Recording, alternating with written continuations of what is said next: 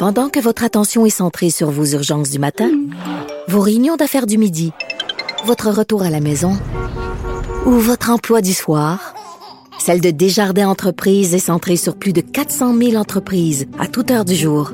Grâce à notre connaissance des secteurs d'activité et à notre accompagnement spécialisé, nous aidons les entrepreneurs à relever chaque défi pour qu'ils puissent rester centrés sur ce qui compte, le développement de leur entreprise. Il connaît tous les dessous de la politique. Chef du bureau d'enquête de l'Assemblée nationale. Antoine Robitaille. Là-haut sur la colline. Là-haut sur la colline. Cube Radio. Bon jeudi à tous. Aujourd'hui à l'émission, on fait une incursion en France où un jeune intellectuel québécois, Étienne Alexandre Beauregard, nous parle de l'état de la gauche. Une gauche qui fait un peu penser au camp souverainiste ici, c'est-à-dire éclaté, sans grande possibilité de convergence et encore moins de victoire. Mais d'abord, mais d'abord, c'est l'heure de notre rencontre quotidienne avec Rémi Nadeau. Cube Radio. Les rencontres de l'heure. Rémi Nadeau et Antoine Robitaille. La rencontre Nadeau-Robitaille.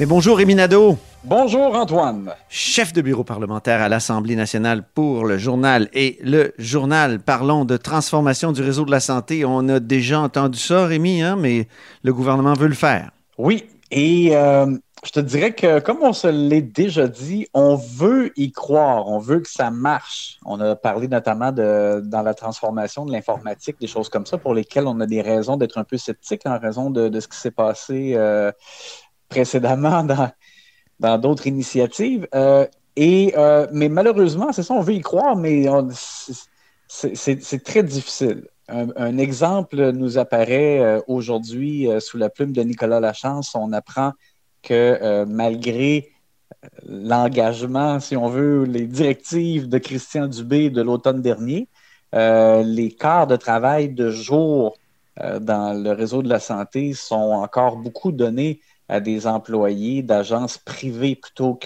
qu'au personnel du réseau public. Et c'est super important parce que on n'arrête pas de dire que pour que ça fonctionne mieux dans le réseau de la santé, ça prend plus d'infirmières, il faut qu'il y ait moins de temps supplémentaire obligatoire pour que ce soit plus tentant euh, pour des infirmières justement de se diriger euh, dans le réseau public, euh, etc. Dans les débats, on se rend compte que pour les infirmières, l'horaire est encore plus important peut-être que, le salaire à certains égards. Oui, c'est ça, parce que M. Dubé, pour essayer de donner une bonne impulsion, euh, a proposé des primes pour faire revenir euh, des infirmières. C'est en moyenne 15 000 qu'on offre pour des infirmières à temps plein, mais malgré tout, ça avance lentement. Et le problème, c'est que c'est ça, c'est que ce qu'elles veulent surtout qu'il y ait comme changement, c'est qu'il n'y ait plus de temps supplémentaire obligatoire. Et j'avoue que j'ai toujours du mal à m'imaginer comment on peut se sentir quand on est euh, exténué après plusieurs longs quarts de travail et que quand le quart de travail se termine, ton patron te dit ben regarde, désolé, mais tu dois faire un autre 8 heures, arrange-toi pour tenir euh, comme tu peux. Euh, Et en plus, c'est pour donner des soins, c'est pour, c'est pour quelque chose de super euh, important. Euh, donc, le fait d'apprendre que, bon, malheureusement, malgré ce que M. Dubé a dit, c'est- ça fonctionne pas encore, tu sais, c'est- c'est déprimant. Ça donne un coup. Ça vient ajouter du scepticisme à notre capacité de transformer euh, le réseau. Euh, alors, je le rappelle, M. Dubé, c'était le 20 octobre. Il avait parlé d'un changement très intensif, c'était ses mots, et il avait dit on demande au PDG, en parlant des, euh, des CIS et des CIUS, à compter de ce matin, de prioriser quarts de travail favorables pour le personnel dans le réseau de la santé et d'imposer quarts de travail, par exemple, de soir, de nuit aux agences. Et là, la FIC nous dit, après d'ailleurs avoir rencontré euh, certains de leurs membres là, avant la, la- la période des fêtes, nous dit que ça n'a pratiquement pas changé sur le terrain et on, on se fait expliquer par le ministère de la Santé que c'est compliqué pour les gestionnaires parce qu'ils ont conclu des ententes avec des agences privées. C'est ça, il y a des contrats qui sont signés. c'est ça exactement. Donc, on ne peut pas mettre ça aux poubelles. Euh, ils sont pris. Il y en a qui sont un peu menottés. Il y en a d'autres aussi. On se fait dire que euh, par des sources que dans certains cas, c'est juste tout simplement parce qu'ils peuvent pas ou ils veulent pas euh, changer leur façon de faire. C'est devenu. Au, au départ, c'était une béquille. Quand il manquait de personnel, on faisait appel aux agences. Puis à un moment donné, c'est devenu une façon de faire des horaires, d'intégrer Mm. euh, les ressources du privé. C'est devenu une là, drogue dure. On n'est plus capable de s'en passer. exactement, après l'accoutumance. C'est l'accoutumance euh, absolue. Aïe, aïe, aïe. Oui, exactement. Alors, c'est extrêmement dommage. J'ai hâte de voir, euh, j'ai hâte de voir en fait qu'est-ce que M. Dubé euh, répondra là, quand on, on le questionnera là-dessus. Euh, ça doit le décevoir. Je sais que parce que tu sais, on, on a l'impression quand il y a eu la première vague et que Daniel McCann des fois disait des choses dans les points de presse et après ça on apprenait que ça suivait pas sur le terrain, on disait bon elle est elle, elle est pas suffisamment euh, Pas suffisamment les- autoritaire, peut-être? Autoritaire, c'est ça exactement, c'est le mot que je cherchais. Euh, Monsieur Dubé, donc, a, a apporté une autre couleur. Il a fait en sorte qu'on nomme des gestionnaires, des choses comme ça. Euh, donc, il, il a donné- quand même déjà donné un bon coup de barre, mais là, dans ce cas-ci, il doit être extrêmement fâché de voir euh, que ça avance pas co- comme il souhaiterait. On a l'impression qu'il est sur un vélo, mais qu'il pédale, puis il y a de la, il y a de la gadoue, là, puis des fois, là, même si tu donnes un coup de pédale, il n'y a comme pas de propulsion vers l'avant. là. C'est ça. Alors, euh, à suivre, mais euh, assurément décevant, et j'ai hâte de voir qu'est-ce qu'il en dira. Les oppositions maintenant sont en fin de caucus précessionnel. Québec solidaire euh, a formulé des propositions ce matin. Oui, et puis bon, Québec solidaire est, là où on les attend, c'est-à-dire que euh, sont inquiets de l'impact de la hausse du coût de la vie, de l'inflation sur euh, les personnes à plus faible revenu, les personnes plus vulnérables. Alors, ils ont lancé euh, une série de propositions euh, aujourd'hui, jeudi, notamment essentiellement, je dirais, le gel du coût des loyers pour 2022. euh, une hausse du salaire minimum à 18 de l'heure et ils avaient déjà dit qu'ils voulaient que Québec annule la hausse euh, d'Hydro-Québec, qui est de- d'environ 2,6% pour la prochaine année, euh, qui, qui est une hausse très importante là, par rapport à ce qu'on a connu euh, au cours des dernières années. Euh, bon, là, évidemment, tout ça, c'est bon, c'est comme, la tarte aux pommes, mais euh, si on augmente le salaire mi- minimum à 18 de l'heure, euh, c'est sûr que vous allez entendre euh, euh, les, les entreprises, les PME qui vont dire on n'est on n'est pas capable de suivre. Ils sont, elles ont déjà beaucoup de, de misère avec euh, la pénurie de main-d'œuvre, avec euh, les, les fermetures entraînées par euh, euh, la pandémie, euh, notamment. Alors, c'est sûr que là, Manon Massé a été, questionnée là-dessus et elle a dit oui, mais donc, il faudrait aussi en même temps un plan d'aide pour les PME. Donc là, à un moment donné, ça vient que c'est comme l'œuf ou la poule. Là. Si on aide d'un côté, il faut aider de l'autre. C'est comme une roue qui tourne. C'est sûr que quand on regarde ce que QS propose, il y a, il y a plein de bonnes, bonnes choses sur le fond, mais tout ne peut pas se, se concrétiser euh, à moins d'avoir un budget illimité, euh, ce qui n'est ce qui est pas le cas. De, Là aussi, de- ça pourrait de- devenir de la drogue dure. Une fois que Oui. tu as des transferts, puis les gens vivent grâce aux transferts, ben là, ils deviennent accoutumés aux transferts. En tout cas, il y a peut-être un risque là, Alors, dans les gels, les annulations de hausse et de hausse du salaire minimum. C'est ça. Moi, j'ai l'impression que c'est. On va voir évidemment la semaine prochaine, avec le retour au Salon Bleu, la, la reprise de, de la partie euh, de la joute oratoire au Salon Bleu. On va reprendre nos Exactement. analyses de la moi, période je- de questions. Moi, Analyse je que ce que sportive, le je dirais même. exact. Et j'ai l'impression que c'est ce que le gouvernement Legault va rétorquer euh, à QS, c'est qu'ils vont dire on peut pas tout faire, vous allez prendre l'argent où, etc., etc. Mais au moins, ça a le mérite, je pense, Rémi, de parler d'autre chose que la COVID et la santé. Ça, je pense que c'est Oui. une volonté chez Québec solidaire de, de- de- de sortir de ces thèmes-là, même si ça rejoint, euh, évidemment, euh, l'inflation est due à la COVID, tout ça, mais ça fait rien. Là, on se préoccupe euh, du vécu des gens au quotidien.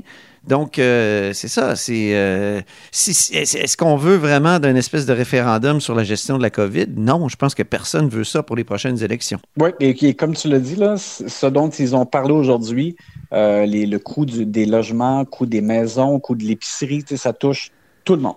J'ai dit que les partis étaient en fin de caucus de rentrée. En fait, c'est pas tout à fait vrai parce que le Parti québécois, lui, l'a commencé aujourd'hui et tu parles de 12 travaux en santé.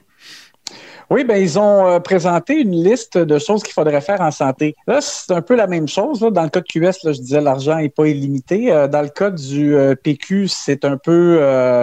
ils ont présenté des solutions qu'on connaît. et on sait que le gouvernement actuel essaie, pour la plupart, de les appliquer, mais c'est compliqué. C'est justement, c'est mettre fin au temps supplémentaire obligatoire, euh, arrêter d'avoir recours aux agences privées de placement. Bon, alors on sait qu'on est, on est en travail présentement pour essayer d'y arriver. Mhm. Euh, le PQ n'a pas non plus présenté, de, par exemple, de budget pour accomplir ces choses-là, n'a pas détaillé vraiment. Ils ont présenté comme une liste de, de solutions pour euh, améliorer le réseau de la santé. Ah, Je te dirais que dans, dans la plupart des cas, ce sont des pistes qu'on connaît déjà, comme je te dis, qu'on essaie d'appliquer même euh, dans, plusieurs des cas.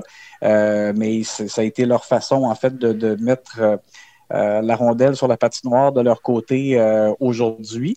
Et, à travers ça, ben, tu as, Paul Saint-Pierre Plamondon qui a affirmé que le troisième lien est un projet niochon. Honnêtement, il, il peut être extrêmement contre le projet. Je vois pas à quoi, je vois pas qu'est-ce que ça apporte euh, d'utiliser comme une insulte comme ça. Je suis pas sûr que c'est très habile. Peut-être qu'il a cherché tout simplement à marquer les esprits en ayant un peu plus de couleurs. mhm. Mais c'est juste que il y, y a plein de gens qui, qui croient que ça prend euh, une, euh, une nouvelle infrastructure pour euh, régler le, pro- le problème de congestion entre Québec et Lévis. Dire que c'est gnochon euh, Mm. euh, de vouloir faire un projet. En tout cas, moi, je suis pas sûr qu'il y a Il y a tellement de bons arguments contre ce projet-là qu'il n'y a pas besoin d'insultes, en effet. Alors, euh, je te dirais que c'est pas.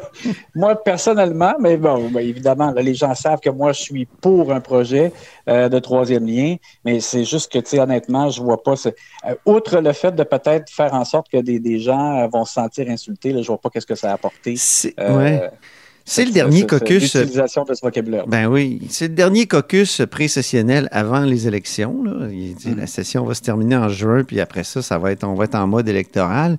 Et là, évidemment, les questions commencent à se poser. Les vétérans, là, Sylvain Gaudreau dans Jonquière et Véronique Yvon dans Joliette, euh, c'est deux vétérans importants du Parti québécois. Est-ce qu'on sait s'ils vont se représenter?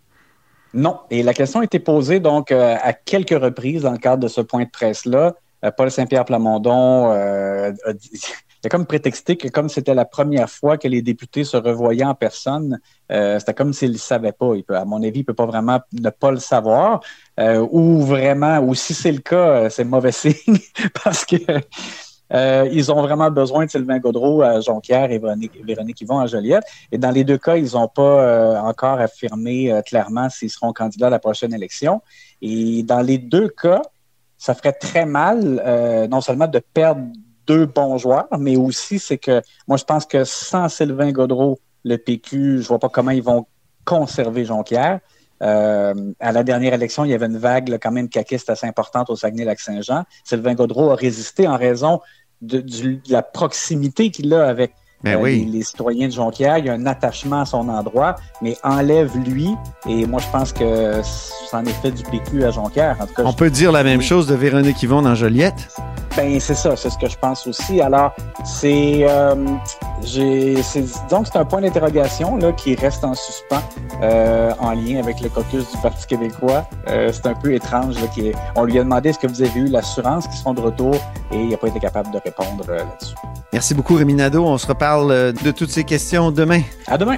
Rémi Nadeau est chef de bureau parlementaire à l'Assemblée nationale pour le journal et le journal.